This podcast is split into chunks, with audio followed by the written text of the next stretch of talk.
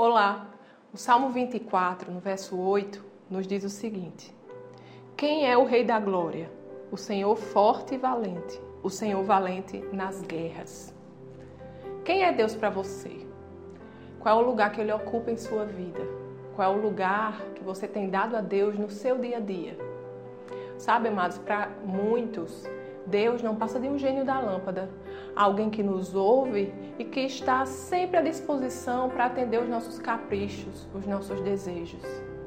É bem verdade que Deus quer que sejamos supridos em todas as áreas. Mas se buscarmos só as bênçãos de Deus, se buscarmos só o Senhor pelo que Ele pode nos dar, e não o seu amor, e não o seu coração, amados, nós vamos viver um evangelho pobre, um evangelho livre da vida abundante que Jesus morreu na cruz para nos dar. A vida abundante a qual Jesus se referia é muito maior do que as bênçãos que Deus pode nos dar. A vida abundante está em viver todos os dias o amor de Deus, em experimentar todos os dias o amor de Deus, o cuidado de Deus, experimentar a paz de Deus no meio da tempestade.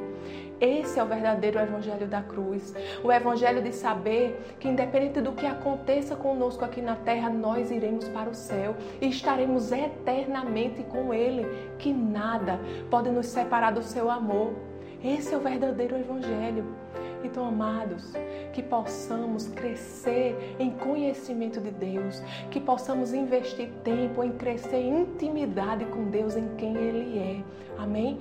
Porque Ele é o todo suficiente, Ele é tudo que nós necessitamos. Amém? Vamos orar?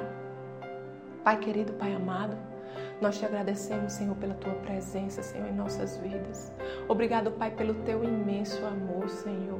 O teu amor, Senhor, que podemos enxergar no nosso dia a dia, Pai. Em cada passo, Senhor, do nosso viver, nós enxergamos o teu cuidado, Senhor, em nossas vidas. Te agradecemos, Senhor, porque tu és um Deus real. Tu és um Deus, Senhor, que cuida de nós. Pai, tu és o Deus todo suficiente. Se temos a ti, Senhor, temos tudo que precisamos. Te agradecemos, Senhor, por tua presença em nossa vida, em nome de Jesus. Amém. Tenha um dia abençoado e até amanhã.